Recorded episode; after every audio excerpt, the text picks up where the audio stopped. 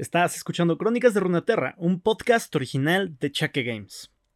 Muy buenas chicos, ¿qué tal? Espero que estén muy bien todos, que se encuentren excelente. Esta semana me vi obligado a entregarles un episodio que no me gustó del todo, ya que no me encontraba en mi pequeño estudio, así que tuve que grabar con lo que tenía a la mano. Esto llevó a que el episodio a mí no me agradara cómo quedó, entonces, bueno, se escuchaba muy ecoso, mucho ruido, varias cosas.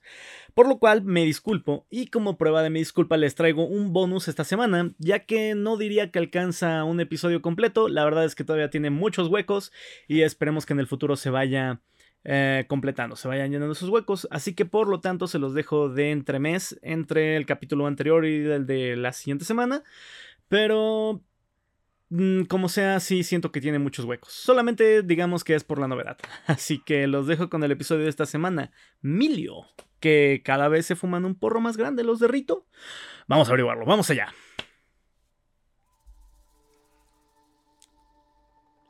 Milio, la flama gentil. La historia de Milio comenzó hace muchas generaciones con su abuela Lupe y su gemela Lune dos maestras elementales que entrelazaron sus respectivos axiomas de tierra y fuego para superar las pruebas del Vidalión y unirse a los Yuntal. Pero después de que atraparan a Luné conspirando contra los Yuntal, las hermanas fueron condenadas por su crimen y castigadas como gemelas. Lupe fue desterrada a los confines más lejanos de Ixtal, y Luné prácticamente se esfumó, llevándose consigo lo que quedaba de la confianza de Lupe.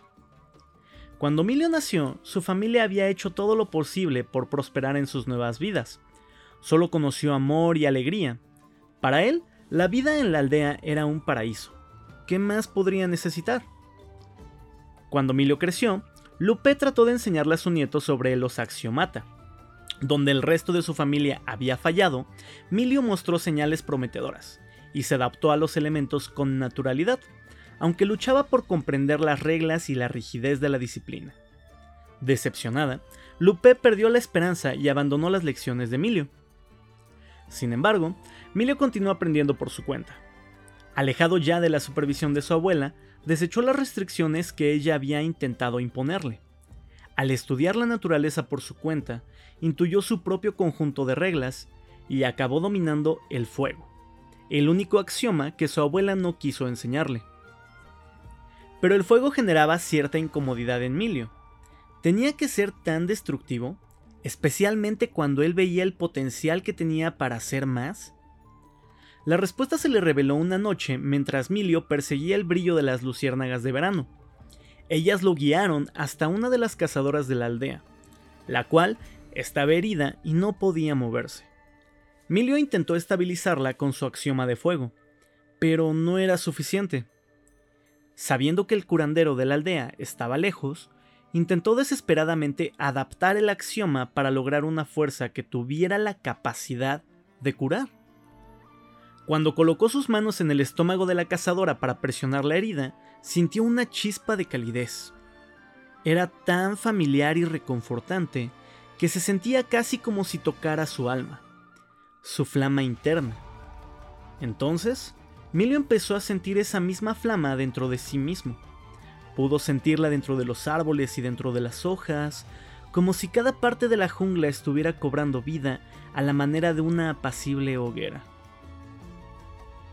Enfocando toda su energía en ese sentimiento, utilizó lo que la naturaleza le había enseñado para manifestar ese fuego. Lo que surgió fue una criatura, pequeña y tímida, con ojos grandes y amistosos, Milio la colocó en la herida de la cazadora y sintió que la criatura, su flama interior, la curaba desde adentro hacia afuera. Esa noche, descubrió un axioma completamente nuevo, al que llamó afectuosamente fuego reconfortante. Milio corrió a su casa para mostrarle a su familia lo que había logrado. Ante sus ojos, manifestó otra flama reconfortante que bailaba alegremente en la palma de su mano su fue amigo, y su familia celebró junto a él. Sin embargo, la abuela Lupe estaba desconcertada por este logro. Viendo la maestría de Emilio con el axiomata a una edad tan temprana, Lupe supo que su nieto había logrado lo que el resto de su familia no había podido. Con sus habilidades, él finalmente podría terminar con el exilio y restituirlos al lugar que les correspondía, entre la casta gobernante de Ixtal. No obstante, estaba preocupada por la fascinación de Emilio con el fuego, y porque sus crecientes habilidades iban en contra de la manera tradicional de enseñar los axiomata. Pese a esto, Lupe entregó todo en su último intento por alcanzar la redención. Emilio se convirtió en su centro de atención y se dedicó a nutrir y moldear sus habilidades, preparándolo para abandonar su hogar, viajar a Ixaocan y, por fin, liberarla de la carga de los errores de su hermana. Emilio sentía ese peso sobre sus hombros, y la idea de abandonar su hogar por su cuenta lo aterrorizaba.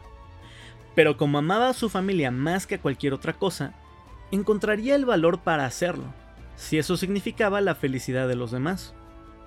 Durante los preparativos, su abuela y él fabricaron una mochila especial que Emilio llamó Furnacita, dentro de la que podía guardar a su resplandeciente fuemigo. Entonces, con un peso en el corazón y una sonrisa amplia, Emilio, con tan solo 12 años, dejó atrás a su aldea, cargando solo con su confiable Furnacita y algunas prendas hechas por su familia. Viajó por todo Ixtal, abriéndose camino por la jungla, acampando bajo las estrellas y haciendo amigos por el camino, a la vez que enviaba cartas con frecuencia a su hogar describiendo sus emocionantes aventuras. Tras una larga travesía, Milio finalmente llegó a Ixaocan, donde comenzó su entrenamiento para enfrentarse al Vidalión. El chico de las flamas reconfortantes captó la atención de varios, incluyendo la de Luné, quien se encontraba prisionera debajo de la ciudad, esperando su momento. El mismo Milio advierte los rumores que lo rodean en la ciudad, pero su objetivo es unirse a los Yuntal y lograr que su familia esté orgullosa de él.